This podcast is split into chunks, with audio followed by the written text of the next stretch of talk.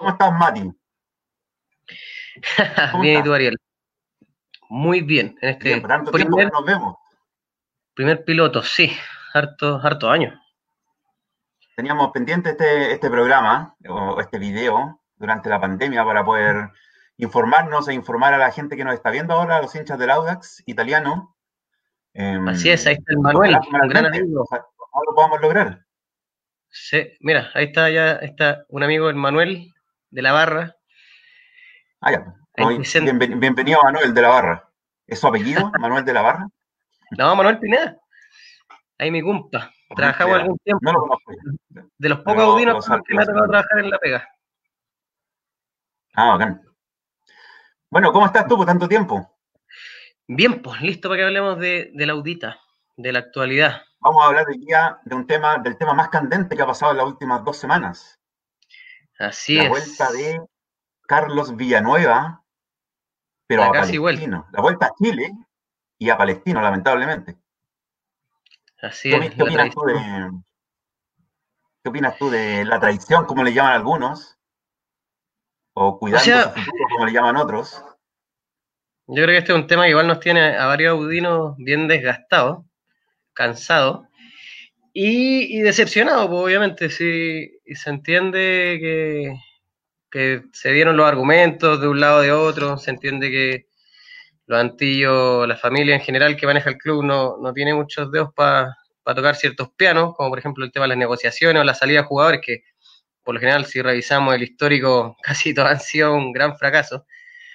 Pero aquí siento que hubo varios factores negativos desde el punto de vista de, desde donde venía el jugador, que es principalmente su representante, y los esfuerzos que se hicieron, pero, pero dime tú primero qué, qué opinas tú y de ahí yo te doy mi, mi opinión ya más, más completa. Yo, eh, para serte sincero, cuando empecé a ver los rumores de que iba a volver a Chile, y a Palestino, no me lo creía al principio.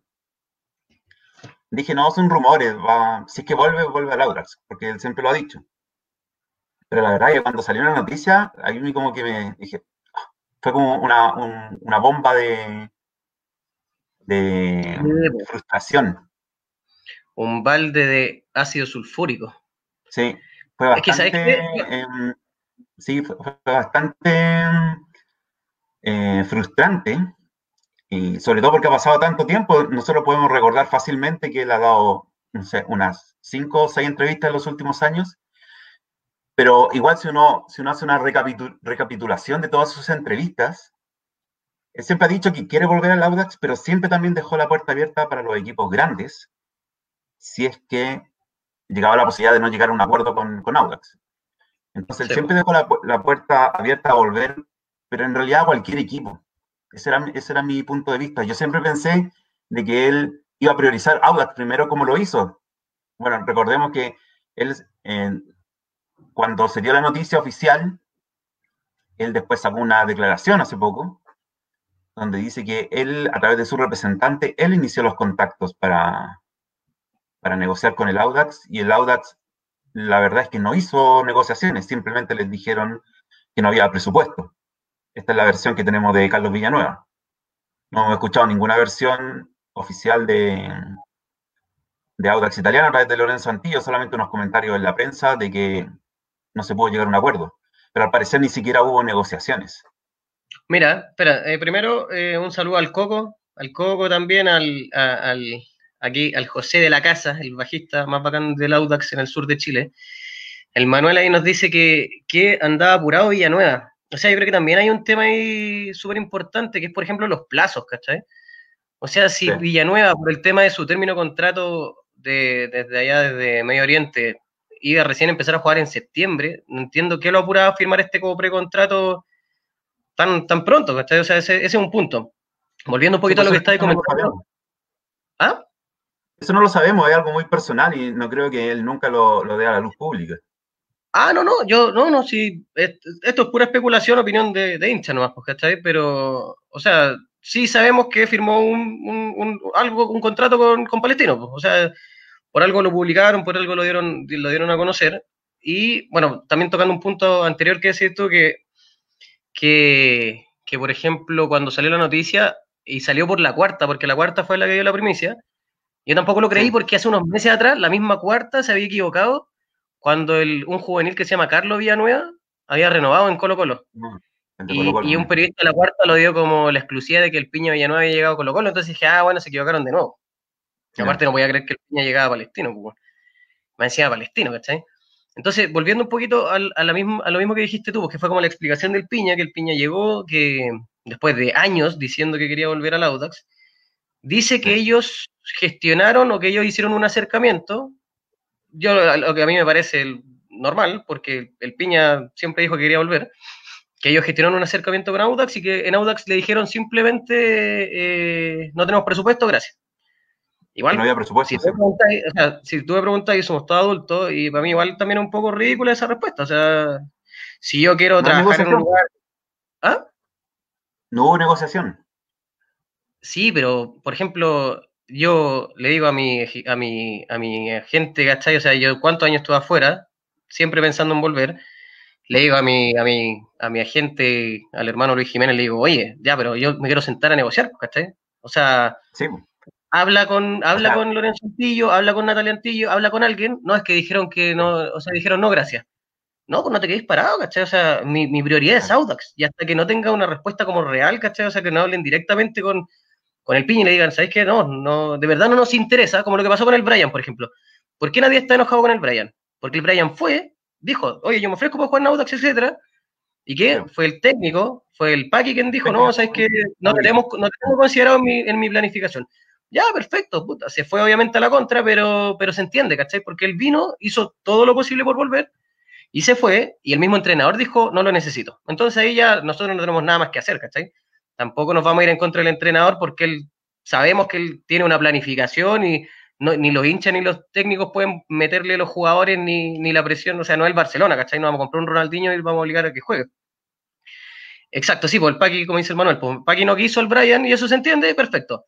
Pero acá no hubo nada, ¿cachai? O sea, no hubo nada. No. También se firmó muy pronto en Palestino y, y para mí es fundamental este tema de que el hermano Luis Jiménez, que es hincha palestino, que es hermano Luis Jiménez, que Luis Jiménez, semana antes de que pasara todo esto, siempre dio declaraciones que quería jugar con el Piña en Palestino, que Piña vente para acá. O sea, la cosa es meterse al Instagram del Piña y ver cómo Luis Jiménez como que le intentaba de... de lo intentaba ya, estaba, ya estaba asegurado. Ya estaba asegurado, se tenían juntado los tres a cenar con sus parejas y, oye, tenía Palestino, ya me, voy a Palestino, si no, no me quieren en el fondo. No, no sé, o sea, no, sé si se, juntaron a cenar o salieron a, no, estoy trivializando el tema, pero yo encuentro que no hubo, mi sensación es que no hubo mayor interés tampoco por ninguna de las dos partes, porque como, según lo que sabemos hasta ahora, no hubo negociación, una negociación formal, em, porque es como, yo también, yo estoy de acuerdo contigo, si yo fuese Carlos Villanueva, le diría a mi gente, oye, quiero volver a Chile, voy a volver a Chile, quiero volver al Audax, eh, negóciame con ellos, pero negóciame. ¿Cachai? Si te dicen que no, no, ¿por qué? Porque no hay presupuesto ya, pero que yo me puedo, yo puedo bajar mis expectativas de sueldo, negocio, yo quiero volver ahí. Oye, eso, mi expectativa, yo me bajaría hasta acá. Yo puedo ganar desde hasta esto. O sea, yo no me quiero meter en el bolsillo de Villanueva, pero, pero uno sabe que uno cuando, uno cuando quiere algo sabe que tiene que, que también entregar algo, pues, ¿cachai? O sea, yo él, me imagino que sabía que se iba, o sea, obviamente en Palestino no gana lo mismo que gana en, Arabia Saudita, pues, ¿cachai? En Emiratos no, no gana lo mismo que gana en cualquiera de los clubes allá. obviamente que él, sabe que al, devolverse a Chile, sus expectativas económicas tienen que aterrizarse a la realidad chilena. Pero, insisto, yo creo que no hubo, o sea, yo creo que eh, más encima nos tocó un tema de la pandemia, donde no han habido ingreso para los clubes. Nosotros tampoco sabemos como hinchas o como personas normales no sabemos cómo son los contratos con los temas de publicidad, eh, con el tema del CDF. Deberían estar pagándole igual el CDF a los equipos mensualmente, pero no sabemos realmente. Sí, no, no, eh, sí, es una realidad eh, súper compleja. pero, te acuerdas también que hubo, una cuota que entregó los, nuevos dueños del, CDF? Que no me acuerdo, creo que no, Turner. no, es que Turner no vino, o sea, Turner compró el CDF, compró todo el CDF, sí, ese es el tema. Y los clubes, ahora en vez de recibir, por ejemplo, lo que recibían antes, que eran los excedentes del fútbol, ahora están recibiendo pagos porque les compraron el canal, que es un canal ultra, o sea, son 10 veces todos los canales de la abierta. Sí, pues los 32 clubes profesionales tuvieron un adelanto de 3 pues, millones de dólares. Viven de eso. Yo creo que todos sabemos eso. A todos les llegó plata, pero debido a la, al, arrastre gigantesco, perdón, a la deuda gigantesca de arrastre que traía Audax de, más de 10 años, desde el 2008, esa plata tiene, lo más probable, sin saber nosotros, tiene que haber ido a paliar esa, esa deuda de arrastre. Entonces, sí, no, se entiende que no haya, no haya, a lo mejor no hay dinero para, porque también tenemos que entender de que Palestino, en los últimos 4 o 5 años, ha recaudado mucho más dinero por concepto de copas internacionales. No lo mismo que hemos recaudado nosotros por concepto de venta de jugadores. A lo mejor se pueden ir equilibrando ahí, pero de repente es mucho, es mucho más, también es mucho más atractivo para, para Villanueva venir a jugar una Libertadores y no una Sudamericana. Sí, o sea, es, que eso, mira, eh, eh, tocando un poquito lo que dice el, Fabricio, que dice que la culpa, el, ¿cómo se llama? Dice que la culpa es, de la dirigencia. Quizás cuánto tiempo intentó hablar con la dirigencia. Yo, aquí yo no niego que obviamente intentó hablar, pero sí, y tampoco quiero juzgar, bueno, tampoco conozco al, representante, al, representante El Piña, que, es el hermano de, Luis Jiménez, que se llama Jorge Jiménez, pero ese compadre, ese compadre, ¿qué cosa? Perdón, no sabía que el hermano era su representante. El hermano de Luis Jiménez es el representante del Carlos Villanueva y de Luis Jiménez, y del Pepe Roja, y Fabián Cerda, y Pablo Garcés, y algunos jugadores chicos, pero ese compadre recién lleva un año siendo representante. Entonces, tampoco siento que probablemente como por experiencia no tuvo la preparación como para poder llevar al Piña o para poder negociarlo con el Audax. Y yo creo que eso pesó, porque al final él, se inclinó por, lo, por el hermano, ¿cachai? Por, aparte, él es el mismo representante del Piña, es hincha palestino, ¿cachai? O sea, entonces, ¿me entendí? es el representante Jorge Jiménez que se la tiene que haber jugado. O sea, esto también es bueno para mi, para mi currículum, para mi cartera de jugadores, para mi carrera que está recién comenzando, que tú sabes, tú me mandaste una información de que el 16 de mayo del 2019, o sea, lleva un año, cinco meses recién como intermediario de jugadores, este señor Jorge Jiménez. Que el primer, como el primer, la primera aparición como pública del hermano Luis Jiménez como representante fue cuando al, Jiménez lo hicieron pebre, le hicieron como una mega funa en, en el Itihad. No sé si te acordás que le habían amenazado como hasta la familia. Se fueron así como por la ventana, fue como súper, súper negativo toda esa situación. Y ahí como por primera vez apareció el hermano de Luis Jiménez, porque recién lleva como dos, tres meses siendo representante, y obviamente siendo mi hermano el un, potencial representante, Luis Jiménez se fue con él, y obviamente siendo amigo del Villanueva, le dijo, obviamente con mi hermano, así al final el Villanueva y Jiménez son los únicos futbolistas como importantes que tiene esa agencia que se llama Management Football, o Football Management, algo así. Entonces, sí, pues, entonces él también, este Jorge Jiménez, se la estaba jugando por doble. O sea, Carlos Villanueva, tenerlo en mi currículum, teniéndolo en mi equipo más encima con mi hermano, es súper bueno para mi imagen también como empresa. No, y tenéis más herramientas de negociación, o sea, es mucho más fácil convencerlo a jugar en Palestino que, por ejemplo, porque por último, ya, suponte no funcionaba el Audax. Villanueva por lo menos tenía un mes para negociar con Colo Colo, con la U, con la Católica. En la Católica donde entiendo que el Villanueva se sintió cómodo, donde tuvo una buena experiencia, ¿cachai? O sea, ni siquiera se hizo ese esfuerzo. Fue como ya, no funcionó el Audax porque nadie respondió nada. Y tampoco estoy diciendo que, acá la dirigencia del Audax hizo todo lo posible para llevarse a Villanueva. Yo creo que también hay hartos errores. Y por lo mismo, bueno, hay que ver el tema de las elecciones de la NFP nomás con el Fantillo. O sea, ahí. Bueno, sabemos también, hay, hay, un tema que no se ha conversado mucho en las redes sociales, el tema del Audax, porque mm, eh, si bien es cierto, tú recordarás, tuvimos muchos años eh, sometidos bajo este yugo de mm, Oscar Meneses como el representante de Audax. Y Sus, y sus contactos en Argentina, como Cauterucci y, varios contactos más. Pero cuando se fue Meneses y su, Red Football 3.0, no me acuerdo cómo se llama, y, pero cuando se fue Meneses, eh, tú recordarás también de que mm, Antillo tomó, tomó las riendas de la parte de, los tres jugadores, de la parte de representación. Pero creo que pasó un par de años solamente y se volvió a contar de nuevo con Sergio Morales, que es el que está en Coquimbo. Entonces la experiencia, la experiencia real, así concreta, palpable, eh, de, de Audax italiano bajo Antillo para representar jugadores es mínima. porque siempre tuvo a su lado a Oscar Meneses haciendo ese trabajo y ahora a Sergio Morales. Entonces, cuando un jugador llega directamente a hablar con, con Lorenzo Antillo, supongo, no sé con quién habrá, habrán hablado ahí, quién será el encargado. Em, yo creo que no hay, no hay habilidades de negociación, pues, como se demostró. También tú recordarás, ¿te acuerdas? Hace mucho tiempo atrás, cuando una vez entrevistamos a Lucas Domínguez, que él, que nos contaba cómo lo trataban, como eran patrones de fondo. Sí, pues. llegaba la hora de. ese era el antiguo papá. Ese era el antiguo, el antiguo.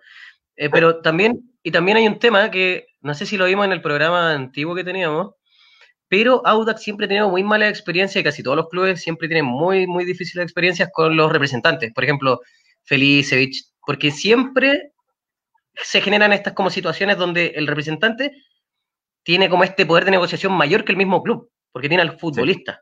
Hoy día un futbolista en un club pesa más que el presidente de un club, en cualquier club.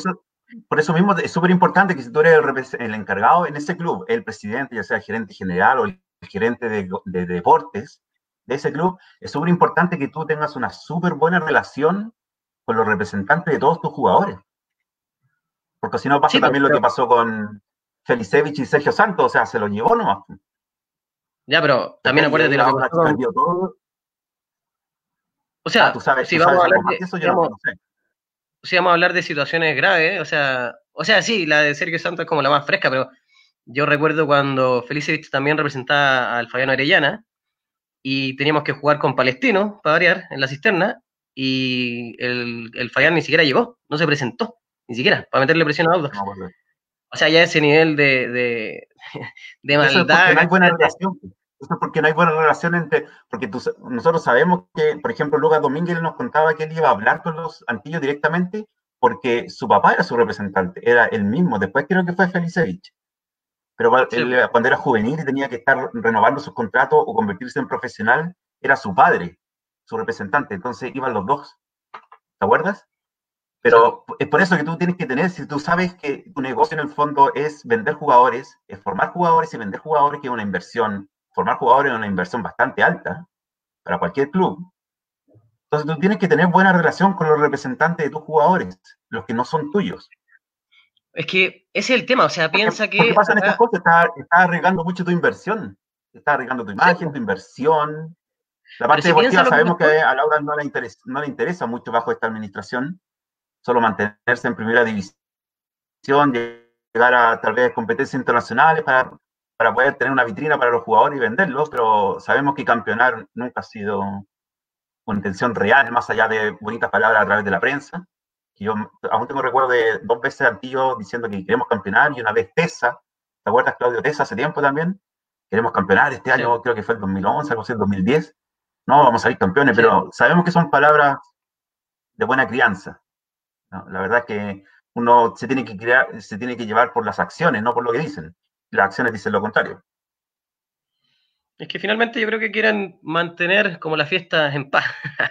quieren funcionar lo suficientemente bien como para estar en primera, pero no excederse como para ir a una segunda, ¿cachai? O sea, finalmente también ven la rentabilidad del, tema y, y, en ese sentido, bueno, por lo mismo, el, tema de, volviendo al tema de los representantes, el tema de los representantes y también tocando lo de Villanueva, que es súper relevante, a todos los clubes les cargan los representantes, a no ser de que sea un representante que trabaje para el club, ¿cachai? O sea, mira lo que pasó con Sergio Santos, que la Audax le tenía listo un club en México, y Sergio Santos, siendo obviamente eh, eh, persuadido por su propio representante, quien se llevó obviamente un pedazo de la torta, que también por eso a los clubes no les gusta, por ejemplo, formar un futbolista para que llegue un compadre, le, no sé, pues le compre una casa, un auto y le diga, oye, pero ándate para allá porque, porque yo te digo que te conviene más y finalmente le hacen caso. Pues entonces desde ese punto de vista falta manejo, falta manejo en Audax. Y, en todos los clubes en realidad es un tema súper, súper complejo que ponemos así, acá como hinchan solo podemos verlo desde afuera. Pero, pero es incontrolable el tema de, los de, los, de los representantes, entonces o, aprende a manejarlo o, muere en el intento, porque eso fue al final lo que nos pasó con Villanueva, lo que nos pasó con Sergio Santos y lo que nos va a seguir pasando para siempre. ¿Cachai? Al final el futbolista siempre le hace más caso a su representante. Si se supone que el representante el que vela como por su. El representante es como el papá, siempre está ahí. Por ejemplo, Felicevich, Felicevich es de este tipo de representante que es muy paternal. te ofrece, sí, pues te ofrece, siempre te está preguntando cómo estás, cómo está tu familia, si tu familia tiene algún problema, ellos te ayudan con un poco de dinero, obviamente préstamo, porque todos sabemos cómo es Felicevich, después se lo tenés que devolver, o te, te, arrienda, te arrienda departamento, te consigue esto, te consigue esto otro, él es súper paternal y cuida mucho, él es súper inteligente, pues, cuida mucho su inversión. O sea, después por aparte, el, mira, porcentaje, obviamente. Mira todos los casos que tiene, o sea, de Vidal, todas las, todas las soluciones comunicacionales a los problemas que tienen los futbolistas, él se los soluciona. Pero ya, oye, mucho felicidades. Yo creo que hay que volver un poquito más al Audax y a la situación de Villanueva. Y mm, ya no sé si cerrando este capítulo, si somos súper fríos, Villanueva, si es que cumple con lo que con, el, el, contrato que ya se dio a conocer con Palestino, llegaría a Audax, si es que se quiere retirar en Audax, y si es que el Audax lo admite y si es que no está súper lesionado para ese momento, a los 36 años. A los 36 sería, años. sería la vuelta del piña. Algo que mm, hoy día hay, una, hay una información creo que media contradictoria. Se dijo primero que llegaba por dos años y medio a Palestino, pero después yo leí que llegaba hasta el 2021, diciembre del 2021. Ahí terminaba su contrato. Entonces parece que llega por dos campeonatos o por tres campeonatos, no por dos años y medio. Yo leí en, uno, en unos portales, leí un año y medio, en otros leí dos años y medio. Eh, bueno, finalmente. El tema es que el Piña va a llegar con harto, con una, con una o sea, con, con, con arte edad para un, para un jugador en esa posición, ¿cachai? O sea, yo sé que el fútbol chileno no es tan competitivo, pero pero no sé, o sea, a mí lo, lo que me hubiera, lo me hubiera encantado hubiera sido que a nosotros no hubiera pasado lo que le pasó a Palestino cuando volvió Jiménez. Jiménez volvió y por último lo sacó campeón de la Copa Chile. Y antes nosotros más. campeón. ¿Cachai? O sea, yo era lo único que soñaba, que volviera el Piña, le entramos una copa de mierda cualquiera, cualquier cosa, copa gato, así, cualquier cosa. Y decir, ya, volvió mi ídolo y, y, y, y, me puedo tatuar una estrella con Villanueva, ¿cachai? Levantándola. Pero, pero al final, ahora yo creo que ya como, como harto como harto hincha ya, pucha, sabes que ya, ya di vuelta la página, o sea, ya es que no queda otro. No queda otro. Son ¿Ah? decisiones personales de las cuales nosotros no podemos, no tenemos ninguna injerencia. Solamente podemos discutirlas, conversarlas y después dejarlas pasar solamente. Ya, ya pasó. Sí, pues. Así es. Oye, un comentario aquí de, del Fabricio otra vez. Hay unos representantes que trabajan para el club, como dices tú, sobre todo con juveniles. Hay juveniles, hay jugadores juveniles que han cambiado de representante y al mes han debutado en primera.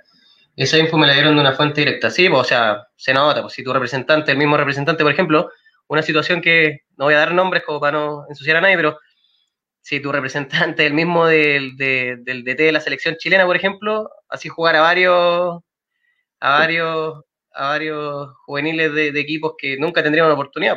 Y se han visto para los mundiales. Eso no pasa, en, Chile. Eso no pasa en Chile. ¿Ah? Eso no pasa en Chile. No, nunca pasa. No. No tengo, no tengo certeza de eso, pero. ¿Qué otro tema tenemos para hoy día, Matías? El Manuel había preguntado por los refuerzos. Por los refuerzos. que... no tenemos refuerzos. O sea, tenemos unos pocos refuerzos, que uno es medio refuerzo. Y el otro ya sería un poco más interesante. O sea, lo que sonó del, del arquero de, Temuco, Gamonal. A mí me encanta, me encanta el meme Gamonal. ¿El meme Gamonal? Sí. No, ese es el tenista, ¿no? No, pero o sea. Es el tenista. Yo creo que, yo creo que con Debeki y con, con el Juaco estamos súper bien, güey. O sea, invertir plata y tiempo en otro arquero.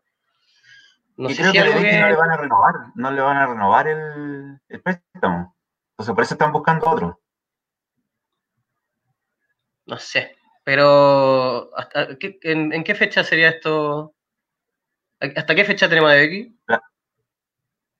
Eh, creo que era hasta el 31 de agosto. Mm. O sea que igual Audax nos informa muy, bien, nos informa mucho hasta por bajo qué figura vienen, sus jugadores, vienen los jugadores, hasta cuándo. A veces no, es, que aparte piensa, es que aparte piensa que con todo el tema de la pandemia, yo creo que los tiempos se corrieron, los contratos, o sea, todavía no terminó, o sea, el campeonato se distorsionó todo, o sea, los tiempos, los mismos tiempos de buscar, mira, acá el Manuel nos dice hasta diciembre. O sea, si tú me dices que tenemos de aquí hasta diciembre, yo creo que esperemos, ¿cachai? O sea, ¿para qué vamos a buscar ahora un, un arquero cuando efectivamente el otro nombre del otro refuerzo que suena, que es la Rondo, eso ya es mucho más, mucho más atractivo considerando lo que pasó con... Más cercano a lo que necesitamos. Sí, pues, o sea, lo que pasó con Holgado desde el punto de vista futbolístico, para no meternos en la vida personal de, Holgado y lo que pasó, pero eso... O sea, tenemos claro que ya por un año no, no, lo vamos a tener por un año, entonces ya deberían haber traído un, un delantero, un reemplazo para Holgado. Y entre paréntesis, a mí la ronda no me gusta. Lo vi varias veces jugar en el calera y no, no daba pie con bola, muy troncos. No sé si estaba fuera de, de, de competencia, pero la verdad es que no me gusta para nada. Sí, pero, o sea, también, o sea, siendo un poquito justo, los depende mucho, depende mucho del técnico, ¿cachai? O sea... Sí, mucho del técnico depende también, pero también cumple las condiciones de lo que le gusta a Audax o de las nuevas políticas, no nuevas, de un par de años atrás, de buscar jugadores que estén libres o que vengan a préstamo en el fondo para no eh, desembolsar un dinero como de primera. Sí, o buscar a alguien de Morales. O buscar a alguien que lo traiga Morales, que hasta donde yo sé también él privilegia jugadores a préstamo o jugadores que estén con el pase en su pues, para no desembolsar dinero, dinero extra a los equipos donde están jugando. Bueno, lo que está claro es que en delantera quedamos súper cojos. O sea, Orellana a mí me gusta, me gusta harto como juega Orellana. Pero hace cuánto que nunca, yo creo que nunca hemos visto un delantero que hacía tres goles en una Copa Internacional por el Audax. O sea, de verdad Holgado estaba en su mejor momento. ¿Ah? Nunca parece. No, pues Holgado estaba en su mejor momento, en su mejor momento. Sí, Estaba en su mejor momento, sí. Pero bueno, pasó lo que pasó y eh, hay que buscar un, un, reemplazo pronto. Se supone que. En Coquimbo de igual, el Manuel. Al final, puta, es el único lugar donde sacamos refuerzos, pues. El único lugar, quizá no el único, va a ser honesto, eh, justo, pero sí, pues, es donde se privilegia porque en el fondo es su el rancho de Sergio Morales. Sí, pues. No sabemos tampoco y tampoco nunca vamos a ver cómo es el acuerdo que tiene Audax con la empresa de Morales para traer jugadores. Pero hasta el momento, pero por ejemplo, los últimos jugadores que ha traído Morales han sido, yo creo que todos han funcionado bien. El Tri Martínez, en de Desma, Torres, todos son buenos jugadores. Holgado, Holgado lo trajo. Holgado de Coquimbo, sí. Ah, verdad, pues venía de Coquimbo. Sí, todo de. Eh, Nico Orellana, también buen refuerzo, yo creo que nadie lo puede negar. Jesús Ramírez venía de Coquimbo, ahí eh, le falta tiempo todavía, es muy joven, el venezolano. No, es que la que está Orellana y está. Bueno, también eh, Figueroa, el, el, Figueroa también aparece como una opción en que igual es súper chico. Tampoco le podemos exigir mucho. Sí. Y también el Paqui está haciendo ese intento como de renovación al medio, con Canales, por ejemplo, que Canales tiene como sus partidos buenos y malos, pero... pero tiene buen, tiene buen futuro Canales. Es alto, es súper alto. Es alto. Si no se pierde y si no se cae en peleas bizantinas discutiendo con los dirigentes y sus contratos, yo creo que vamos a tener un, un 6 ahí para todo el rato, si es que no lo venden.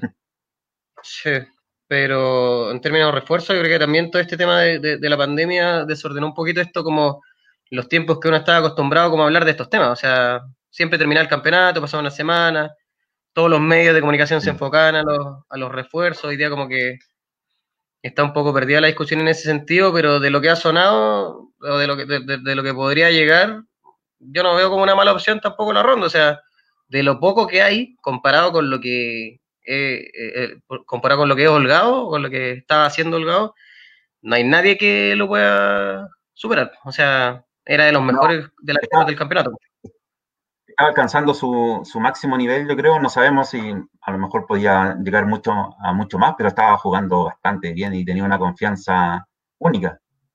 Y con Orellana, si bien no se juntaban mucho, pero estaban haciendo una buena dupla. En los últimos años hemos tenido buenas duplas de delantero, pero lamentablemente no hemos podido conseguir constancia en el tiempo. O sea, ya se venden Santos, eh, Geraldinho, eh, más atrás ¿Te acuerdas que Sacha vino por por un año nomás, Pereira también, y se van rápido? No, no, crean, no. No hay un proyecto, dejan, huella, dejan, huella, pero, no se quedan en el club, lamentablemente. Es que tampoco hay un proyecto sólido, ¿cachai? O sea, es difícil. O sea, el proyecto más sólido que hemos tenido fue Raúl Toro, yo creo, en, entre los últimos años, porque Raúl Toro finalmente, cuando llegó al Audax, se trajo como su, su, su esqueleto de Coquimbo, con algunos jugadores el Bruja Romero, Juan González, etcétera. Y eso tuvo una combinación excelente con lo que ya teníamos en Audax, así el Bori, eh, Cerecea, el Villanueva, Di Santo, y fue como una fue como una, tormenta perfecta para nosotros. Lamentablemente no pudimos bajar ni una copa, pero, pero siempre ahí Toro tuvo, por ejemplo, como el tuvo como el, timón como bien, afirmado como guiando el barco. O sea, ya después, con los años, cuando eh, Canteriani vende el Audax y se transforma en sociedad anónima, ahí me acuerdo que la familia Antillo al principio igual invirtió fuerte y trajeron a Johnny Herrera, como que trajeron varios jugadores, el, Chino Martínez, me acuerdo que también fue un súper buen refuerzo. Martínez, Cristian Vilches. Cristian Vilches, pero como que hicieron ese gran esfuerzo al principio y después se dieron cuenta que daba lo mismo cuánto invirtiera y no, nada te daba como el éxito deportivo que se supone que te aseguraba como contratar o gastar harto en refuerzo. Y ahí empezó la red 2.0 de, de, Meneses, que fue un poco el, nuestra etapa como más oscura entre el 2012 y el 2016, 2017, que que nada, pues estábamos vagando entre el peligro de irnos a segunda y estar bien lejos de jugar cualquier copa y de lograr algo importante. Hasta que... En esa época, en, esa primera parte de, esa década, era súper fácil ir a una Copa Libertadores o Sudamericana y no pudimos a ninguna. No, como que clasificaban 10 equipos. Si el campeonato tenía 20 mm. equipos, clasificaban 18 y nosotros quedábamos 19. Si era... Quedábamos 19. Y, el Audax B quedaba 20. ¿Ah? y el Audax B de la segunda división quedaba 20. Así es. no, pero igual yo creo que... ¿Ah? Sí, coméntame, no termina tu idea. No, no, no, que, también, si bien tuvimos ese mal rato con, con, con Menezes, después siento que la apuesta como por buenos entrenadores igual nos dio mejores resultados, por ejemplo. Si bien no fueron los mejores, pero por ejemplo, tener a, Rivera, tener a, a Pellicer, ahora el Paqui, se nota como que están apostando más como por ese lado de, de, de, un buen entrenador que maneje un poquito como sus aspiraciones desde el punto de vista de lo que son las contrataciones y ahí darle un poco de, leña como en los tiempos de Rodrigo Tello, cacho, por Rodrigo Tello. Rodrigo Tello podría ser como un, buen ejemplo de lo que puede pasar con Villanueva, que llegó así como ya en, la última parada. O sea, llegó, por amistad de, con Olarra. Sí, porque teníamos unos negocios juntos. Sí. Pero, o como Usain, que vino, que vino para irse. O el Lucho Pato. que nunca jugó, no podía ni siquiera debutar. No. Pero... Pero bueno, otros rumores, no sé, yo por lo menos no he visto en las últimas semanas, solamente Gamonal, el arquero, eh, la Rondo, y no he visto ningún otro rumor y es súper difícil también en esta época de pandemia eh, contactar y contratar jugadores. Porque hay muchos que están, estamos en la mitad de año, ya pasamos el segundo, ya iniciamos el segundo semestre, entonces traer jugadores libres es complicado porque ya están bajo contrato. O al menos que ellos. Entonces el, el mercado se reduce para traer este potencial delantero que necesitamos sí o sí. Mira, si igual también, también es muy probable que no llegue nadie, que nos tengamos que mantener así. Si tú me decís, igual Audax tiene un, un equipo competitivo desde el punto de vista como la propuesta de Paqui, pero. Pero. nos falta jugadores por arriba. O sea, tenemos a Orellana, Jesús Ramírez y. Y. Figueroa. Figueroa igual está jugando como. Pero Figueroa no, es delantero y es muy joven. Tenemos un delantero más que no me acuerdo ahora en este momento, se me fue el nombre pero no hay más. Hay que, traer un, hay que traer un delantero, no sé qué tanto poder tiene Menigini para exigir, a lo mejor ya lo pidió y le tiene que haber dicho sí, estamos buscando. Y el medio campo igual entiendo que, por ejemplo, con el, medio, yo había escuchado que Enrique se iba a México, Jorge Enríquez. No sé si se Sí, es un peligro. Es un peligro que nos pueden, bueno, ahora nos pueden desmantelar también algunos jugadores. Ese es el otro tema. Sí, pero ahí en el mediocampo, porque en el mediocampo por fin logramos tener un, buen mediocampo de buen toque con el Chucky, Cabrera, Canales, Martínez, ya lo dije, el Edema, Meléndez, que no ha jugado, y eh, Jorge Enrique. Sí, pero también, o sea, es, que tenemos un, plantel tan reducido que finalmente se te cae uno y, y aparte tampoco son todos como tan constantes, o sea, también hay hartas lagunas en el juego de Audax en el medio campo, que eso se ve siempre, mm. que es como que bajan un ritmo todo y lo bajan como al mismo tiempo y el equipo se duerme. ¿Cachai? Y ese es un tema que hay que trabajar desde el punto de vista, bueno, obviamente la condición física y, anímica, pero, pero también nosotros estamos como en ese limbo, o sea, estamos en un limbo desde el punto de vista de las contrataciones, no se sabe nada. Al final, bueno, también sabéis que todo lo que sale en la prensa es puro humo también, o sea, Perfectamente un periodista de la cuarta puede decir que el Piña Villanueva llega a Colo Colo y no pasa nada y da lo mismo. O sea, cualquier periodista puede decir lo que quiera y no, no necesariamente es verdad. Y no, sí, pues no necesariamente está sustentado nada. Entonces, finalmente hay que esperar a ver qué pasa. Pues si al final estamos siempre en lo mismo. Siempre. te gustaría comentar, te gustaría comentar, hay, hay un par de iniciativas nuevas también en, en las redes sociales que están hablando de Audax. ¿Ya?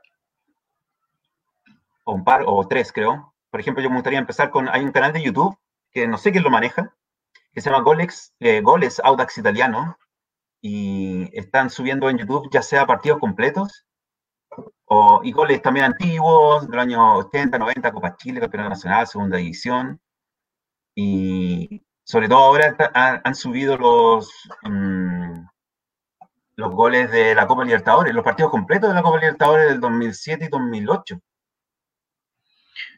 Mira, yo creo que creo que conozco ese. O sea, yo, no, lo tenía tan claro, pero el otro día mandaron un enlace en Twitter, no me acuerdo quién fue, pero mandaron un enlace como del partido completo de Audax con Sao Paulo, en San Carlos Poquindo.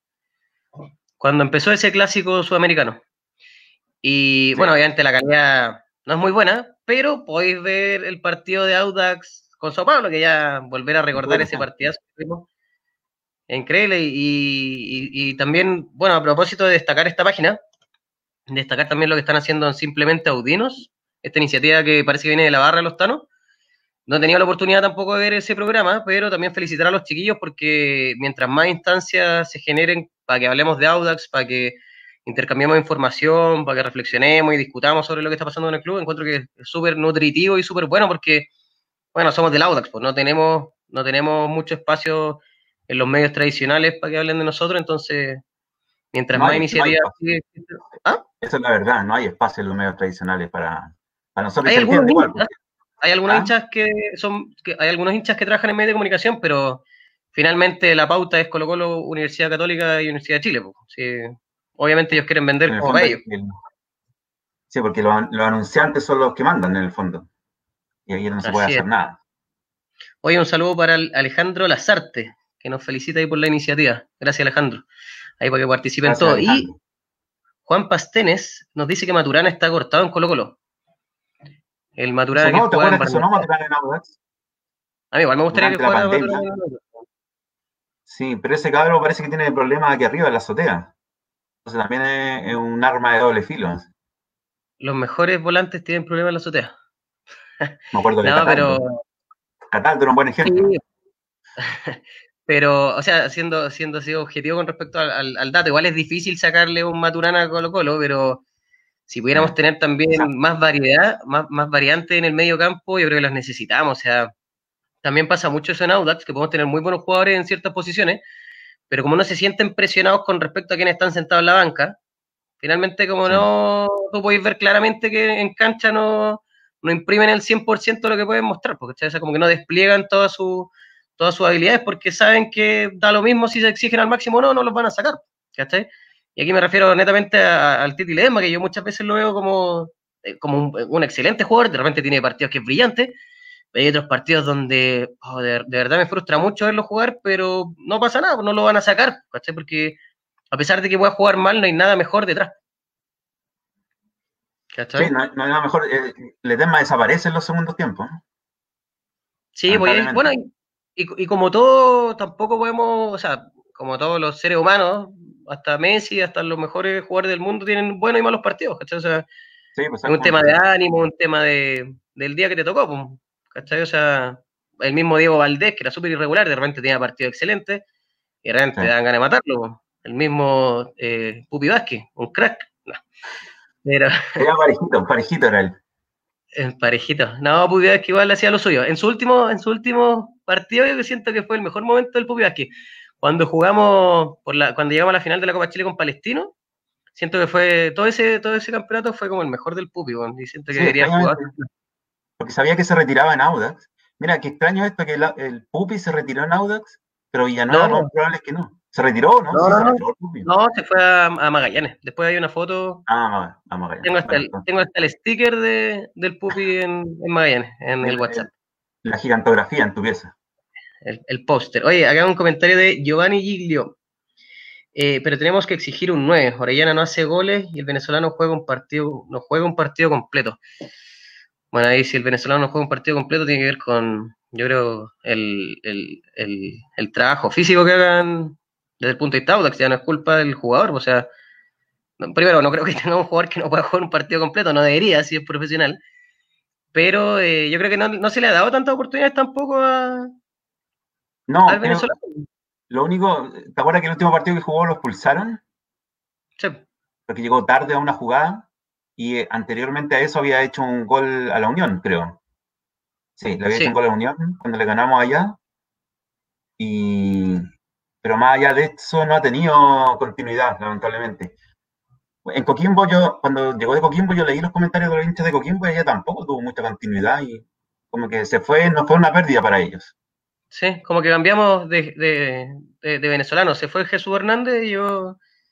Oye, eh, acá el, Manuel menciona la bandera. Yo también le tenía harta fe a la bandera. Principalmente como por los comentarios desde Perú, que como que era como, ¿por qué se fue este crack? Que, y aparte piensa que el primer partido de la bandera, cuando llegó, hizo ese golazo y dije, yo soy súper crítico de la bandera, hay más videos aquí en, nuestra página de Forza Audax, donde en los partidos de la Copa Sudamericana a mí no, me gusta para nada, lo encuentro muy flojo y totalmente intrascendente. Yo creo que ese gol que hizo en el 4-1 cuando debutó fue eso y nada más. Y, por lo mismo, no es titular. Bueno, por eso es que uno, Mira, un, extranjero, un uruguayo que tiene tradiciones de campeonar, venga a ser titular, pero no, a mí no, a mí no me gusta, es una eh, opinión personal, porque encuentro que venía mal físicamente, no trasciende, no pide la pelota, y es un jugador que tiene buena técnica nomás, pero más allá de eso, el otro delantero que no me acordaba era eh, Álvaro Delgado, ¿te acuerdas que se fue y después volvió? Ah, pero Álvaro, nah, pero Álvaro Delgado como que se fue, como que, como que lo querían echar, pero no se fue, fue como muy raro ese tema de... Súper raro, creo que se fue, pero después volvió igual. Y el otro al que yo le tengo mucha confianza, pero no ha explotado. Se fue, pero no, se quería ir, ¿ah? Sí, hay, un, hay uno que yo le tengo mucha confianza, pero no ha explotado nunca, es Cristóbal Marín. Ah, es que Marín es como ese jugador que metía en los segundos tiempos, que es una especie como de... Es como un Joe Ábrigo no sé, yo, yo lo tengo como una especie de, de, cabrera un poquito más hábil con la pelota, pero como que te ayuda como a aguantar los partidos, ¿cachai? Así como que me recuerda mucho a, como a Droco, así desde el punto de vista como en el, medio campo, tocando la pelota, moviéndola, pero no... Pero es más rápido, es más rápido. un partido. Sí, no, ha aprovechado mucho su velocidad, él, es bastante rápido. Oye, el Giovanni... El Giovanni en Facebook Sí, espérate, el Giovanni dice que eh, en otros partidos en Audax y Coquimbo, me imagino que habla el venezolano, está a los 50 minutos con calambre. Eso, eso nos pasaba con Sergio Santos. Sergio Santos, pero Sergio Santos lo hacían correr, pero como loco. Nos mandaron a comprar el pan también. Sí. Mira, está el, Nicolás Loch, fotógrafo, periodista. De la... No lo conozco. Su sobrenombre parte con 77. Mire, te, da la razón con la bandera el Nico. Dice que es demasiado flojo, que la sudamericana en Perú apenas caminaba, talentoso pero muy flojo. Sí. Y el Nico también. No me gusta. El, Nico también se refiere al Peyota Delgado, así que yo también tenía entendido que el Peyota era como un volante que iba como por la orilla más que delantero. No sé si yo por eso no lo tenía, yo no lo tenía como tan considerado como delantero. Por eso yo te mencionaba al, al, al, al a Figueroa y yo tenía los tres, pues, a Orellana, Figueroa y a Venezolano, ¿cachai? Pero al Peyota yo lo también, es que casi nunca jugaba Delgado, si ese es el otro tema. en su primer año que estuvo, hace dos años atrás, casi no jugó. y ahora jugó, hizo un gol como de fuera del área, pero nada más. creo que el gol lo hizo, parece la primera vez que estuvo en Audax, no me acuerdo muy bien. Pero no es como una alternativa, o sea, sabemos que si ha estado tanto tiempo y no una opción que ya haya, como que, ya haya barajado para como para ponerlo más de algún partido, tampoco va a ser como que nos va a cambiar este segundo semestre, o sea, no, no. ahí no, no hay muchas opciones. Yo igual tengo fe, espero que espero que la bandera muestre otra cara, porque igual los comentarios que, que venían como de desde Perú por lo que había hecho, yo no vi sus partidos antes, Sí, obviamente me sorprendió con el gol, pero espero y le tengo fe de que esa contratación nos, dé algo más que, un trote en la cancha. Pues no, hay más, que la fe. Sobre la vuelta del campeonato, bueno, eh, ahí puse otro tema. Lorenzo Antillo fue de candidato a presidente de la NFP, perdió, pero impugnó la votación, lo cual creo que quedó en nada porque era, en realidad impugnó la forma y no el fondo, el voto no iba a cambiar de la persona no sé de qué club fue. Igual iba a ganar Pablo Milad, o Milad, no sé cómo Milad. se llama. Milad. El primo del presidente. El primo del expresidente. Todavía no veo la serie. O del futuro presidente. Ah, no sé, el otro Jadwe. Mira, si nos saca campeón de Copa América, su objetivo es superar al primo, así es el tema. Sí.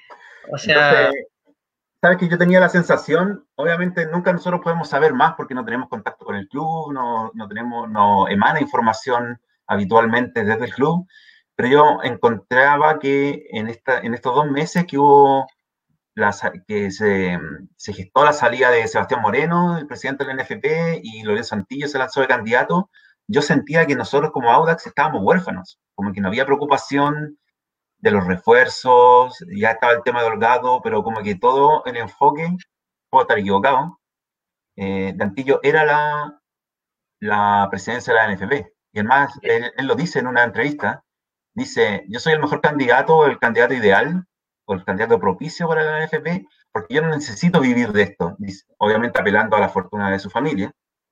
Entonces, como eh, queriendo decir de que mis manos nunca van a estar sucias, porque no necesito robar en el fondo porque yo tengo plata.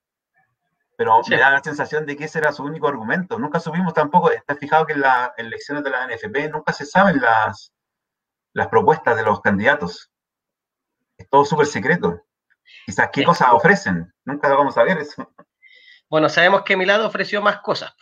Ofreció más, ofreció más cosas, por eso ganó. Ofreció más cosas y por eso ganó. O sea, que gane el primo del presidente más corrupto de los últimos años de la NFP te habla de que este fútbol va a seguir siempre de la misma forma, o sea. Y también yo creo que sobre lo que estáis diciendo que efectivamente da, como la idea de que estaba más enfocado en la presidencia, es que se da este como, ¿cómo se podría decir? Este como, esta como idea comunicacional, pero que no tiene que ver con Audax, tiene que ver con los medios de comunicación. Porque, por ejemplo, tú, tú estás diciendo que Audax no está ni ahí con, con, con, o sea, o estaba más enfocado en la presidencia de la NFP, ¿por qué?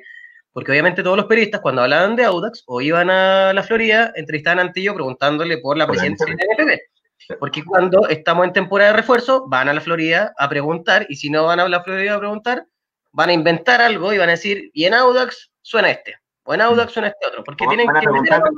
Van a preguntar qué jugador se va a colocar este año. Sí, pero por ejemplo, es como lo que pasó con Bielsa también, es, como lo que pasa siempre con la prensa, que tú al final como que le podías agarrar mal a alguien por algo que nunca dijo o nunca hizo, solamente como por supuesto de algún periodista que publica en algún medio, ¿cachai? o sea, tú, que trabajas más, tú que trabajas en el, medio y eres periodista, tú entenderás también o sabrás que eh, generalmente esto no es del periodista. El periodista es mandado, es enviado a cierto punto de prensa a preguntar algo que ya está decidido por el editor Sí. En general, en realidad, que es bajo las pautas que le mandan los, los auspiciadores. sí, pero por lo mismo. Entrevistar hoy día, Colo -Colo, hoy día, ¿a qué, a diario le interesa? Colo Por eso, ¿a qué diario hoy día le interesa hablar de los refuerzos de Audax a ninguno? Nadie. ¿A qué noticiero? A nadie. Están estas iniciativas de los hinchas, porque no, no queda otra. Y además, el, eh, bueno, en el fondo. Es mejor incluso no, que, bueno. Pero por eso la prensa masiva. Y por eso a ti te da la impresión de que al Audax no le importa el refuerzos porque no hay ningún medio publicando qué refuerzo va a traer el Audax, pero probablemente, y espero, estén trabajando en eso. Es muy probable que también no estén trabajando en nada y no les importe también. ¿Cachai? Pero finalmente eso no sale de la boca de Audax porque Audax tampoco va a publicar en su sitio web. Estamos barajando cinco refuerzos. No, pues no. No les conviene y no probablemente no, tengan como el respaldo, pues si les puede caer algo, etcétera. Hoy, día hubo, día una semi conferencia de prensa donde se entrevistó a Ricardo Escobar y a Paco Menellini en Audax.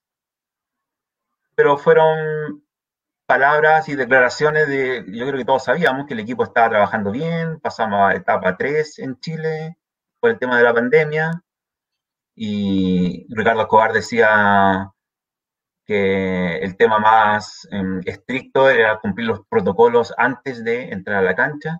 No sé qué protocolos. Hay unos videos donde están todos limpiándose las manos, ¿cachai? Buscando mascarilla cada uno. No sé si te has fijado, cada uno trae sus propios em, equipamientos desde su casa. No están ahí. Entonces los manejan ellos solamente. Y están dispersos en la cancha. Lo bueno es que el, tierra, el Tierra de Campeones, la Ciudad de Campeones. Allá en Iquique. Eh, son cuatro canchas, creo. Entonces se pueden desperdigar de la mejor manera. Eh, no sé. A pesar de eso, recuerda que tuvimos cinco contagiados nunca se supo realmente si eran jugadores o del cuerpo técnico o una mezcla, pero hubo cinco casos en Audax. O sea, es cosa, o sea, nada que ver compararnos, pero mira hoy día la Champions, ¿cachai? O sea, el Atlético Madrid tiene, tiene contagiados con COVID a días de que se juegue en una, un, un partido clave por la Champions. Nosotros no vamos a tener contagiados, o sea, es un tema súper, súper difícil de controlar y que finalmente nadie va a saber realmente. O sea, ¿cachai? O sea probablemente cuando empiece el campeonato van a haber varios jugadores que van a estar jugando contagiados y que se van a seguir jugando.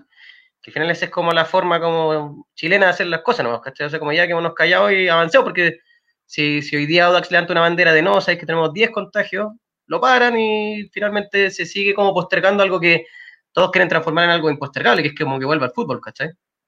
A propósito de eso, de que vuelva al fútbol, a propósito de eso de que vuelva al fútbol, eh, creo que falta una conversación más para zanjar un tema entre la ANFP. Estaban esperando, obviamente, que, se, que saliera el nuevo presidente. Falta un par de conversaciones entre la ANFP y supongo que el Ministerio de Salud y el Ministerio del Deporte para poder ver, porque se ha, se ha alargado mucho el tema de que iban a volver el 31 de julio, después el 31 de agosto, que siempre ha sido como tres semanas antes de iniciar el campeonato. Los jugadores tienen que iniciar la cuarentena. Sí. Eh, pero hasta el momento no hay nada oficial, al parecer no va a volver tampoco el 31 de julio. Si es que llegase a volver, Audax parte, debería partir. 31 de julio, ya pasó. 31 de agosto, perdón, del 2020. Esto no está grabado, para que la gente piense que está grabado. Desde hace dos meses atrás. no está grabado, pero creo que hay una pandemia en el mundo ahora. Está... en China está pasando algo, Wuhan. No, pero en el fondo eh, creo que Auda debería jugar primero su partido contra Coquimbo, allá en Coquimbo, el que se suspendió cuando los, hinchas entraron a la cancha, eh, porque tenemos un partido menos. Estamos, eh, Hasta el momento, hoy día estamos quedando fuera de todas las copas internacionales. la, Unión no es el corte. Palestina, la Unión, ahí se corta y, estamos, y ahí viene Audax, estamos quedando fuera. No, pero vamos a entrar. Oye, un paréntesis, saludos para Bruno Odone. Tremenda iniciativa, chiquillos, felicitaciones. Así un saludo para Bruno. Y eh, tocando un poquito el tema este de, volviendo hacia atrás un poquito con el tema de los refuerzos, ¿por qué no traen a Vallejos que salió de, Audax a puro dar jugo? Dice Juan Pastenes. A mí me gustaba, a mí me gustaba Vallejo. Se fue, de verdad se fue a puro dar jugo. Siento que el mejor Vallejo estuvo en el Audax. Pero eso, eso, eso es como remember, como que vuelva, siempre terminan mal. Como Livi, como Brizuela. Saludos, Carlitos Castro. Bueno, según Wikipedia, nuestro amigo, eh, Vallejo está en Coquimbo. Cacha, perfecto. La plataforma para entrar a Audax y después volver a Coquimbo. El paso lógico antes de llegar al Audax está en Coquimbo, entonces. No, era un jugador súper físico. Yo me acuerdo que tenía unos golazos. Era súper super físico, súper rápido. Mucho. Yo creo que sí. Él jugaba con. Jugó con Rubilar, jugó con Pelicer, no alcanzó a jugar con Rivera, se fue antes. Sí, ahí se fue a la Católica. Ahí se fue a la Católica, sí. Después a Palestina y después se perdió. Pero ah, otro tema que quería comentar sobre Villanueva, lo habíamos comentado antes en Tras Bambalinas, antes de iniciar esta transmisión. Em, yo creo que, en mi impresión, según lo que yo recuerdo, tú creo que no estás muy de acuerdo, pero creo que eh, Villanueva no quiere jugar en cancha sintética. Bueno, ahora Palestino tiene cancha sintética. ¿Viste? Se cae el argumento. Se me cae todo mi argumento, 100%. O sea, yo de verdad, yo me acuerdo que el argumento de Villanueva cuando volvió a Chile la primera vez y se fue a jugar a la Católica, el principal argumento era ese, que él estaba saliendo de una lesión. Entonces jugar en pasto sintético eh, le iba a afectar mucho como la recuperación. Y creo que también era una exigencia de su club allá en... en, mm. Entonces obviamente jugar en San Carlos Poquindo eh, era mucho más beneficioso, a pesar de que el único partido donde hizo un gol fue en la Florida, en la cancha de pasto sintético contra nosotros. Pero mm, mira, acá el Carlitos Castro está hablando de, otro Remember, Marco Medel. Marco Medel. Más maduro y con visión. Mira, o sea, a mí me, gustó el último Medel antes de que se fuera, que empezó a jugar un poco más retrasado. era como, es que aparte, si te acordáis, después de que se fue Villanueva, los dos que entraron a, llevarse como el peso de la falta de Villanueva era el Oliver, el Oliver Toledo y el Marco Mel. El Oliver era el que daba los pases y Marco Mel era el que le pegaba bien. Pero entre los dos fue mucha la presión y finalmente nunca, nunca volvimos a tener un medio campo tan, tan potente como cuando estaba el Piña. Pero yo no veo con mal ojo lo de Marco Mel, aunque no recuerdo si Marco Mel probablemente también se fue muy mal con la dirigencia, que es muy probable, como todos los que se van. Sí, acuérdate que tuvo un problema de que eh, a su, su, hermano chico, más chico que estaba en las inferiores, como que lo iban a sacar si él no renovaba, una cuestión así, esas típicas presiones que son entre rumores, que nunca vamos a ver realmente si, fueron verdad o no. Mm. En la época donde estaba el papá de, Lorenzo Antillo, eh, el, tío padre, que era un rumor a voces que trataba a todos como patrones de fondo, que era como un él se comportaba como un patrón de fondo frente a todos los jugadores era un, secreto, un secreto a voces, pero tampoco nunca lo vamos a ver y ya pasó mucho tiempo en realidad. Mira, y sabéis que también... Volvió, Campos Toro volvió también, ¿te acuerdas? Sí, pues Campos Toro que se fue a, la Unión, y yo me acuerdo que estábamos ahí en Santa Laura, y el mismo, como que todos le gritamos traidor, y el mismo Matías Campos... tú eres el primero... Tú eres el primero que está ahí. No, eh, el mismo Matías Campos dijo, no me quisieron, así como gritando cuando entraba el camarín, porque el camarín de la Unión estaba abajo de nosotros siempre están debajo de nosotros. Mm. Y, y, bueno, ahí también, también tuvieron problemas con él, tuvieron problemas con todo. Oye, un detalle que dice el Nico, que, que Vallejo es, suplente en Coquimbo, po. Cacha, podría volver. No, por último que sea suplente en el Audax. Pero Coquimbo está en Copa, Copa Internacional también. También está esperando sorteo. Sí, me entiendo. ahora pasemos a ese tema, por el tema del sorteo que se viene pronto. Ya. Apostamos. Creo que el sorteo Copa Sudamericana nos puede tocar con un equipo chileno o brasileño. Déjame ver el, bombo. Voy a buscar el bombo aquí en internet.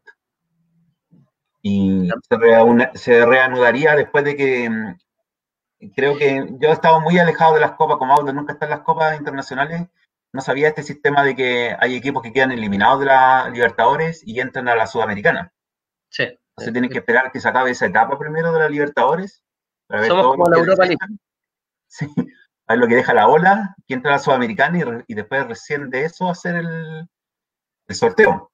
Oye, lo que estoy viendo es que algunos clubes chilenos estaban como barajando la posibilidad de hacer de local eh, fuera de Chile. Sí. Por todo el tema de la, de la pandemia. Sí. Entonces, si me preguntan, podríamos ser locales como en, en Mendoza. En, Río Janeiro, una cosa como. En Mendoza, nos queda al lado, San Juan. San Martín de San Juan, sí. O sea, no, yo creo que no, o sea, yo creo que no va a llegar a eso en realidad. La isla de Pascua. Ahora que se jugó un partido una vez ahí, de Copa Chile. Sí, pero fue. bueno, fue, fue, cuando la Copa Chile era como más, más folclórica que futbolística. Era más folclórica, sí. Cuando nos tocó jugar, no sé, bueno, todos los que están ahí, no sé en realidad cuánta gente está viendo esto, pero ¿se acuerdan cuando jugamos con Juventud Varsovia? 1520 personas. No, pero tú, tú estabas ahí, ¿no? Cuando jugamos con Juventud de Varsovia. En la cisterna no fue. Eh, no, jugamos en la Pintana y en la cisterna. No fue ninguno de los dos. Primero jugamos en la cisterna y creo que los jugadores de Varsovia querían entrar al camarín de Audax para pegarle a los jugadores de Audax. Esa fue la primera. Y después, cuando jugamos en la Pintana, no llegaron los, no, no llegaba el club. No llegaba Juventud Varsovia. Juventud Varsovia porque todos pensaban que íbamos a ganar por Bocover y llegaron como media hora antes, cuando deberían haber llegado como dos horas antes.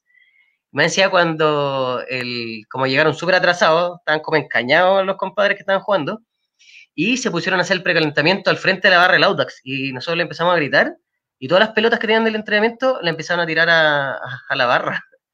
O sea, tú tenías una colección de pelotas de fútbol ahora. Sí, bueno, ahí les, ganamos. Mira, Carlitos Castro pregunta si Holgado puede jugar.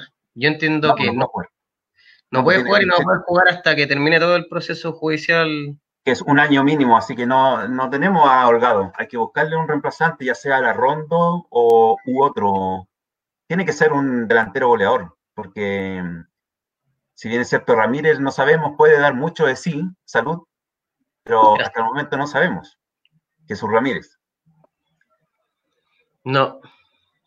o sea, lo, que hablamos un ratito era que lo que hablamos un ratito era que, podía llegar este en la ronda con el delantero, que sería la única opción que ese barajo que se comenta por ahora, pero, no. Hablamos también del tema de que el, mercado es, bien chico ahora, es bien reducido por el tema de la pandemia y de que hay campeonatos que ya empezaron, se reanudaron, entonces hay contratos vigentes. Sí, pues. No, y aparte con este tema de la ley de suspensión laboral, varios, varios clubes que no juegan hay muchas aristas, hay, sí, hay muchas aristas en juego. Oye, también quería, quería hacer como otro llamado cortito. Hay, hay, otra, hay otra iniciativa que habla de Audax también en Facebook, y en redes sociales en general, pero no habla solo de Audax, este programa que se llama Clásico de Colonias. No sé si tú lo has visto alguna vez. El clásico de Colonia, espérate, justo antes de comentar eso, quería saludar al Jesper, que está hablando de, del partido con Magallanes en Maipú, una vergüenza pagando tickets por arriba de una pandereta.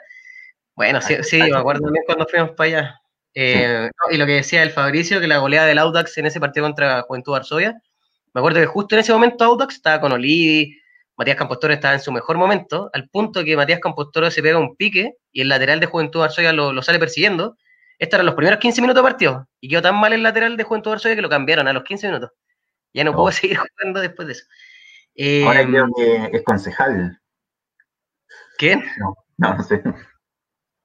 Mira, acá el, Fabiano Yarse, que es el hermano del Maxi, eh, pregunta qué opinan de Sosa. Suena hace rato, delantero de Melipilla. Ah, bueno, eso escuché que sonaba Sosa, Gonzalo Sosa, creo que se llama, que jugó en Magallanes. Pero él, eh, eso, eso es muy raro. Eh, esto no lo escuché yo, pero los, nuestros amigos y colegas de Simplemente Audinos dijeron que escucharon declaraciones de ambos, Sosa y Gamonal, el arquero de Temuco, y ambos dijeron que estaban felices en sus clubes y que no se movían de sus clubes. Lo cual es muy extraño porque están en segunda división o en primera B y Audax tiene Copa Sudamericana. O sea, tú que eres periodista, si estás trabajando, no sé, en un medio ciudadano, en un medio comunal y te llaman de la tercera, por lo menos lo piensan, no le dicen, no, no quiero ir a la tercera. Es que yo creo que también están teniendo harto cuidado con respecto a todo lo que está pasando con lo de la pandemia, ¿cachai? O sea, como que las relaciones laborales o las relaciones contractuales deben estar así como súper delicada desde el punto de vista de lo que se viene, de la renovación de los clubes, y saben que de repente un rumor no es más que un rumor, solamente te podéis, te podéis cortar dentro de un equipo, dentro de tu propio equipo, pero eso tampoco te asegura que llegar al, al club que te están... Que te están negociando o sondeando, o posiblemente sondeando, no sabemos. Eso es el tema. O sea, es, lo que hablamos un rato. Al final, si tú, si uno tiene la percepción de que Audax no está preocupado como por los por los refuerzos, no es porque Audax no esté preocupado de los refuerzos, sino que es porque los medios no están hablando de eso, ¿no? Exactamente. Oye, saludos también al, Lalo, a Eduardo Barrios, que nos está saludando desde el sur. Él está en Punta Arena, parece Eduardo. Está bien lejos, no sé dónde. Sí, como en Punta Arena, siempre hay fotos de volcanes, de montañas. Oh, me encantaría estar allá en Punta Arena ahora. Oye, saludos también al, Diego Desbordes, nos está tirando hartas flores. Él es el, el, hijo del ministro, no. No sé. no, Gracias, Diego de Bordes, también. Gracias, Diego. otro tema más en, carpeta, el último, aunque la sintonía subió de 1520 a 1521. O sea, a la gente le interesa lo que estamos hablando. Mira, llegó Lenzo Mangini también. Saludos a Lenzo Mangini también, que todo lo que aprendió jugando la pelota lo aprendió de mí. ¿Tú sabías eso? Sé, que le da muy bien, sé, que, le da muy bien, con su sushi, así que todos vayan a comprar a Jori ah, verdad. Qué bien. El sushi oficial de los jugadores de Audax italianos. Y Giovanni pregunta si Holgado está entrenando. No, pues él está. Yo que igual está entrenando. No, no, no, no, claro, pero que... Él tenía que cumplir su. Él está en prisión mientras se declara. No me acuerdo, pero creo que está encarcelado, no estoy seguro. Pero la cosa es que el tema es que eh, por un año no contamos con él, así que yo creo que hay que. Sí, en realidad hay que descartar un poco. El, avanzar, avanzar no, no se puede contar con él. Fue un gran jugador cuando estuvo. Eh, estáis comentando lo último, sorry. Sí, ningún problema. No, no, tú estás diciendo algo de la actualidad de Audax, de. No sé, no me acuerdo. Estoy leyendo tu, informe para ver qué, qué, vamos a hablar ahora también. Eh, bueno, la gente que llegó más tarde, que ya comentamos el tema de, Carlos Villanueva, lamentablemente que haya decidido irse por, a otro equipo, pero entendemos, entendemos las razones, no sé si las comprendemos o aceptamos del todo, pero yo sigo con la espinita de que él podía haber hecho algo más, le podía haber dicho a su representante, no sabemos si lo hizo o no, pero según sus declaraciones, no hubo negociaciones con Audax y él debería haber dicho, oye, pues Jorge, siéntate a hablar con ellos, yo quiero jugar en Audax, aunque, aunque te ofrezcan menos, dime hasta dónde te ofrecen y ahí yo veo si juego o no juego, pero no hubo ni siquiera una reunión Zoom para poder negociar. y, también está claro que ya, bueno, así ahora como ya cerrando un poco los temas que hemos discutido, Holgado ya está claro, Holgado ya sabemos cuál es su, su, actualidad en Audax y eso no va a cambiar por lo pronto. También Villanueva ya firmó por Palestino, así que eso tampoco va a cambiar ya no, no, no, queda mucho más que decir de eso, sino que asumirlo solamente y, y, esperar que las próximas semanas, como ya se terminó por lo menos todo este, bueno, Antilla me imagino que va a querer seguir hinchando como para que se vuelva a votar por el tema de la, de la presidencia de la NFP, pero esperar que los medios de comunicación, que no sé cómo lo han hecho, hablar durante tanto tiempo de fútbol cuando no ha pasado nada de fútbol, los medios, o sea, los programas radiales de fútbol, los suplementos deportivos de fútbol, eh, ahora que es el momento que tienen que empezar a hablar de los refuerzos, ojalá que, se pongan las pilas y que tengamos alguna novedad, que tengamos alguna novedad con respecto a lo que... Yo, siempre he sido, contrario en ese tema de que, por ejemplo, nosotros los equipos de la capital, los tres de Colonia, más Magallanes, el Chaguito y Barnechea, somos los equipos más damnificados de todo el país en cuanto a información. Porque los medios masivos tienen a los tres grandes, y cada medio de, la región donde están los otros equipos también cubren a sus equipos de manera oportuna, eficiente y a fondo. Nosotros, los equipos de, por ejemplo, la radio Loa de Calama cubre a Coreloa, ¿cachai? La radio, la de, la de Rancagua, no recuerdo cómo se llama, cubren a O'Higgins, los de, los de la radio de Curicó, sigue a Curicó a todos lados. Entonces, todos los hinchas de los otros equipos están siempre bien informados en sus radios locales, eh, diarios también, y canales de televisiones locales, siempre están bien informados sus equipos. Aquí en Santiago, todos cubren a Colo Colo, la Católica y a la U. Nosotros somos los, esos seis equipos somos los que estamos más damnificados. Pero yo siempre he, sido siempre he estado en contra de que nos cubran, por ejemplo, al Audax, de que nos cubran los medios tradicionales. Está en contra. en contra de eso. ¿Por qué? Súper cortito. Tú has trabajado en medios tradicionales pero si es que nos llegasen a cubrir, la información sería tan paupérrima y lo más probable que equivocada, que, que sería un, como un, no me acuerdo cómo decirlo en español, se me, perdón, se me olvida a veces, eh, sería como un arma de doble filo.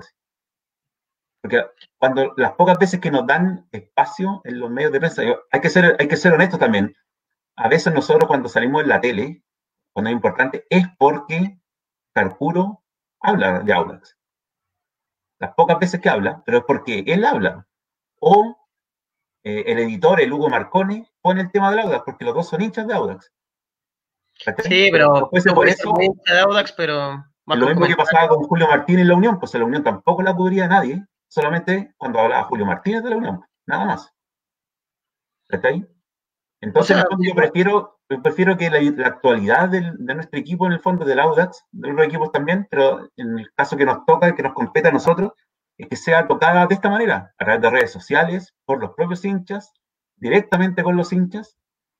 Es información más fehaciente, más cercana y más eficiente la comunicación hacia el, hacia el hincha, en vez del hincha estar buscando información en los medios de prensa tradicionales o masivos, da lo mismo. Y si, si es que llegan a hablar de la Audax, van a hablar poco y mal. Entonces, mejor que lo busquen en, ya sean simplemente Audinos, Clásico de Colonia o con nosotros. Ah, eso te iba a comentar que Clásico Colonia creo que lo hacía el Manuel Cabrera, ¿no? Nuestro ex jefe de. Sí, y creo que ahora está, otra persona que trabajó en Audax que se llama, el que relataba los goles. ¿La verdad que había una radio que se llamaba Forza Audax? No. Hubo un tiempo, un par de años, donde creo que nació de la, del Departamento de Comunicaciones de Audax, que había una radio que se llamaba Radio Forza Audax y transmitía los partidos de Audax, porque como viajaban con el equipo, los transmitían. Ah, sí, sí, sí, tienes razón. No me acuerdo el nombre exactamente, el apellido, que creo que es Cofré, que es un relator. Ah, esto también es, bueno. Voy a dejar el link en, las redes sociales de Forza Audax, pero a este, este periodista, Cofré, él revivió el partido de 1957 cuando Audax salió campeón por última vez. Mauro Cofré, dice el Maxi. Mauro Cofré. Él lo revivió y lo relató, no completo, obviamente, porque no puede, no puede inventarlo, inventar los 90 minutos, pero él revivió los, sobre todo los ah, goles, porque ganó 5-4 el Audax, entonces había 9 goles. Y hay un video en YouTube donde Eduardo Cofré, o Mauro Cofré, perdón, se me olvidó el nombre, Cristi Velázquez, eh, Manuel Carrera está al principio de, de ¿cómo se llama? De Clásico Colonia, después se fue. Clásico Colonia. Él, él trabajaba en comunicación en el Autax, que creo que era de Colo Colo. Y trabajó en el CDF también. Sí. Em, pero para, que, para que lo busquen en YouTube, igual va a estar el link después en las redes sociales de nosotros, en el Instagram, en el Twitter y en Facebook, porque este periodista, Mauro Cofré, relató, revivió y relató el partido donde Audax salió campeón por última vez bastante entretenido, mm, algo, algo creativo y novedoso. Lo quería nombrar porque él creo que no es, eh, creo que es hincha de Cobreloa, no sé, pero no es hincha de Audax, pero trabajó en Audax y tiene, mm, le tiene cariño al club, obviamente, como todos los que trabajan en Audax y después se van. No, no, sí, o sea, yo creo que lo ideal ya próximamente cuando, si, si seguimos con este proyecto, vamos ya a compartir con ustedes los, los enlaces como para que lo puedan ir viendo en directo y em, Luciano Santino, Santino como en el padrino, eh, se agradece el programa muchachos, a su parecer, ¿qué zonas del campo debería reforzar Audax? Bueno, ya lo comentaba un poquito que principalmente el área del ataque, que ahí estamos, estamos bajos por, lo que nos pasó con, con Holgado, en que en realidad creo que en Audax siempre está bien reforzar toda la área. Yo creo que en defensa estamos bien, sí. En defensa estamos bien, con Fernández, Torres, Escobar y Labrín, estamos bien. Y por los costados, Em, Torres, Bozo, Bozo es polifuncional, el Nico Fernández. El Nico Fernández también puede jugar. Yo siempre vi al Nico Fernández desde, su, desde que debutó. ¿Desde que nació? Desde que nació, desde que debutó, tanto por su fisonomía como su forma de juego. Yo pensé que iba a ser el nuevo Brian Carrasco. Iba a empezar de lateral y iba a terminar de delantero. Pero igual le queda, si también es chico. Le queda, y yo creo que puede ser. Ha jugado con Rivera y con Menellini un poco más arriba, no de lateral lateral, no defendiendo, más atacando, porque aprovechan su velocidad, obviamente. Lamentablemente se lesionó esa vez, ¿te acuerdas que se pegó en la cabeza? Y... Sí, sí, no. Yo también pensé que le iban a dar más protagonismo en la selección, en las selecciones menores Es que, bueno, no sé si volvió hace poco, pero esa lesión lo tuvo como seis meses fuera. No, pero también jugó algunos partidos con la selección y no, no lo ponían, no lo ponían tanto. Ah, verdad que fue hace poco un viaje y no jugó, no jugó. Sí, yo pensé que iba a tener más protagonismo. Pero bueno, sabemos que el fútbol chileno es harto pituto, entonces, por lo menos en Audax Sí, pues, así funciona. No sabía. Estoy desayunando con esa información. Mira, aquí el Fabricio nos pregunta cómo volvió la lesión Torres, cómo estará para el regreso. Hasta donde yo sé está listo. Fabián Torres, sí. Sí, y está entrenando súper bien. Y Fabián Torres con el otro Torres son los jugadores más rápidos. Yo creo que también el Nico Fernández son los jugadores más rápidos del, equipo. ¿Más rápido? Fabián Torres. Fabián Torres súper rápido. ¿Y el Diego Torres también? La cosa es que se está, se está guardando. Ah. Ya como 10 años. No, no, es rápido, es rápido. No, yo no, no cachaba que era tan rápido. O sea, siempre los defensas son un poco más torpes con la pelota en los pies, pero. Pero el pique corto es súper rápido, es como Ladrín. Pero mira, oye, a, propósito, algo que, no hemos comentado, pero yo creo que ningún jugador tiene, tiene excusa ahora para no llegar en perfectas condiciones bueno.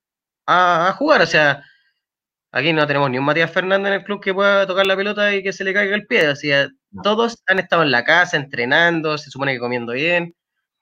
Ya cuando empiece el campeonato, si es que no tenemos un rendimiento relativamente de medio a alto, sería una vergüenza que, sería una vergüenza. que no podamos dar como un... ¿ah?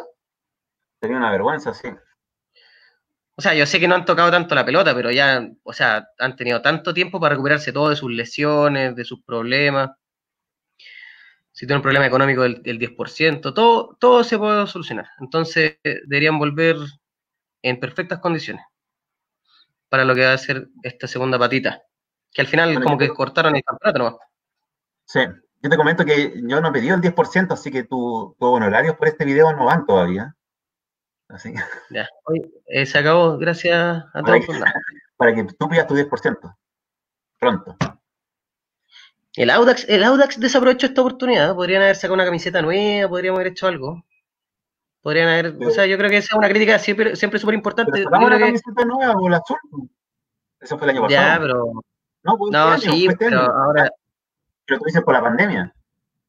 Sí, o sea, este era el momento. Este era el momento. Aparte, una crítica que nació de un problema que tuvo un hincha, que no sé si lo vieron por el Audax Mercato, que, que ordenó una camiseta azul como para su cumpleaños, no le, no le llegaba, la comunicación era como un problema, entonces yo creo que también sería súper importante hacer como ese llamada de atención, ojalá alguien de Audax esté viendo este video, para que sepan que nosotros los hinchas queremos indumentaria, queremos buzos, queremos parcas, queremos los shorts, queremos que haya más porque si tú ves Audax Mercato, son como las camisetas, unos lápices y unos cuadernos de Audax. Y eso, o sea, no, es muy relevante. No olviden los llaveros. Llaveros. Sí, llaveros. de verdad me disculpo, creo que mi crítica está. está no. Está de pero, pero, pero, sí, por ejemplo, podrían meter una parquita, una chaquetita, una polerita, o sea.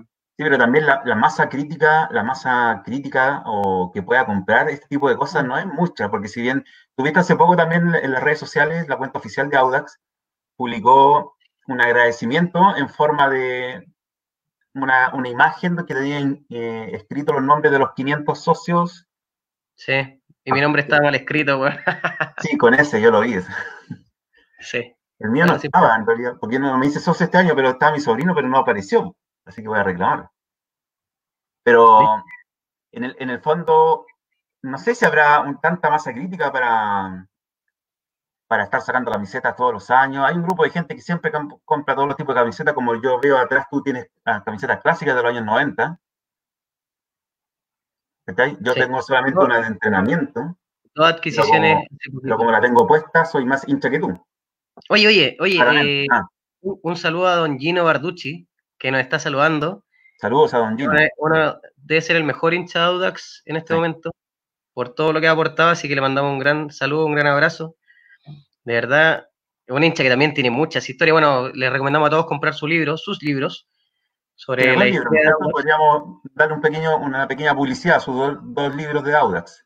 Sí, yo creo en el próximo capítulo yo tengo uno, así que lo voy a mostrar.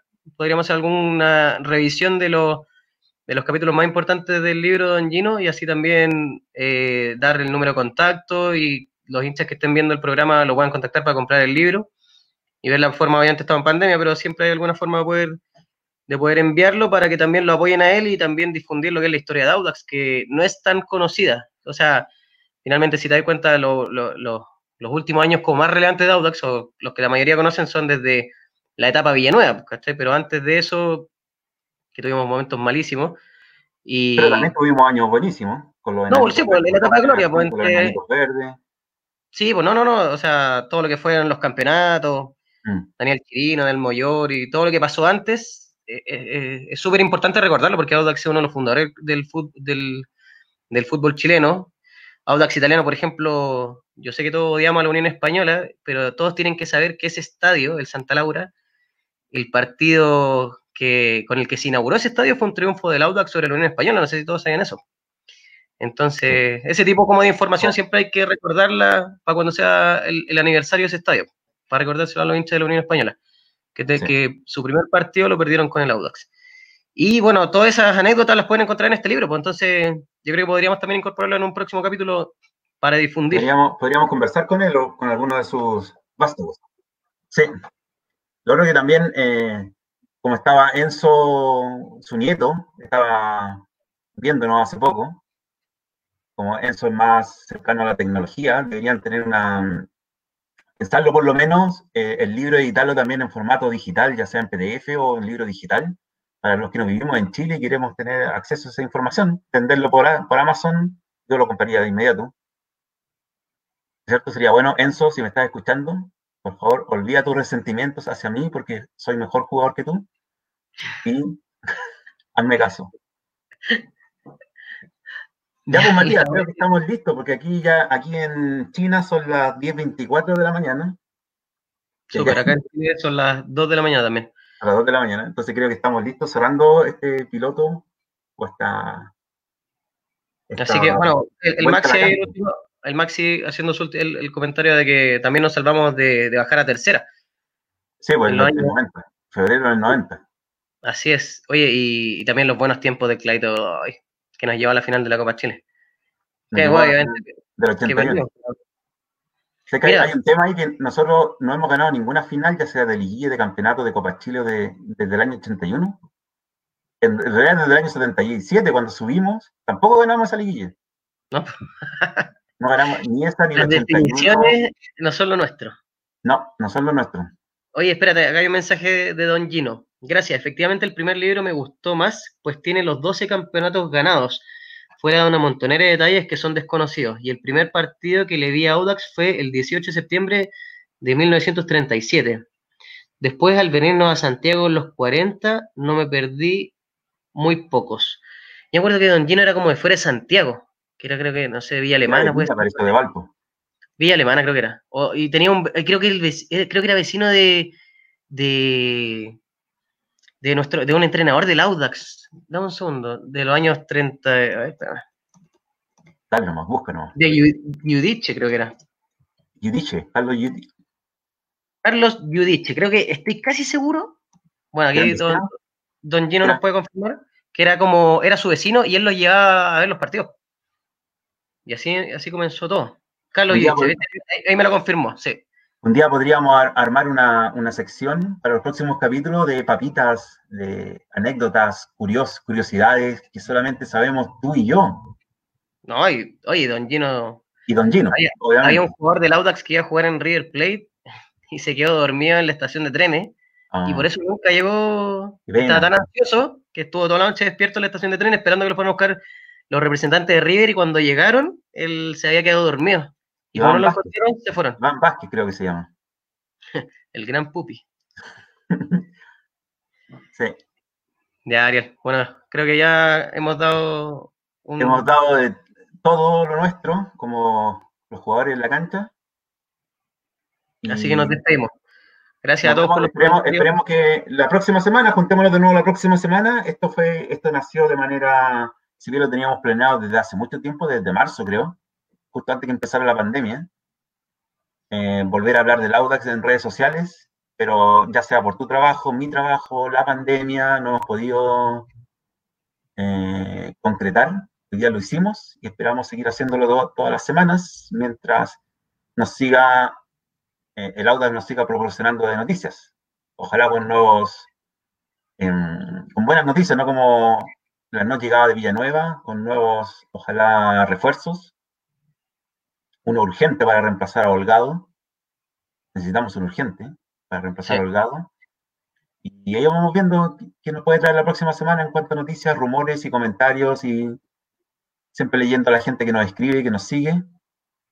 Así que eso, sí. Gracias a todos por los que nos escribieron y hicieron un tiempito para conversar. Un abrazo a todos los audinos. Listo, muchas gracias y saludos, Matías. Nos vemos próximamente.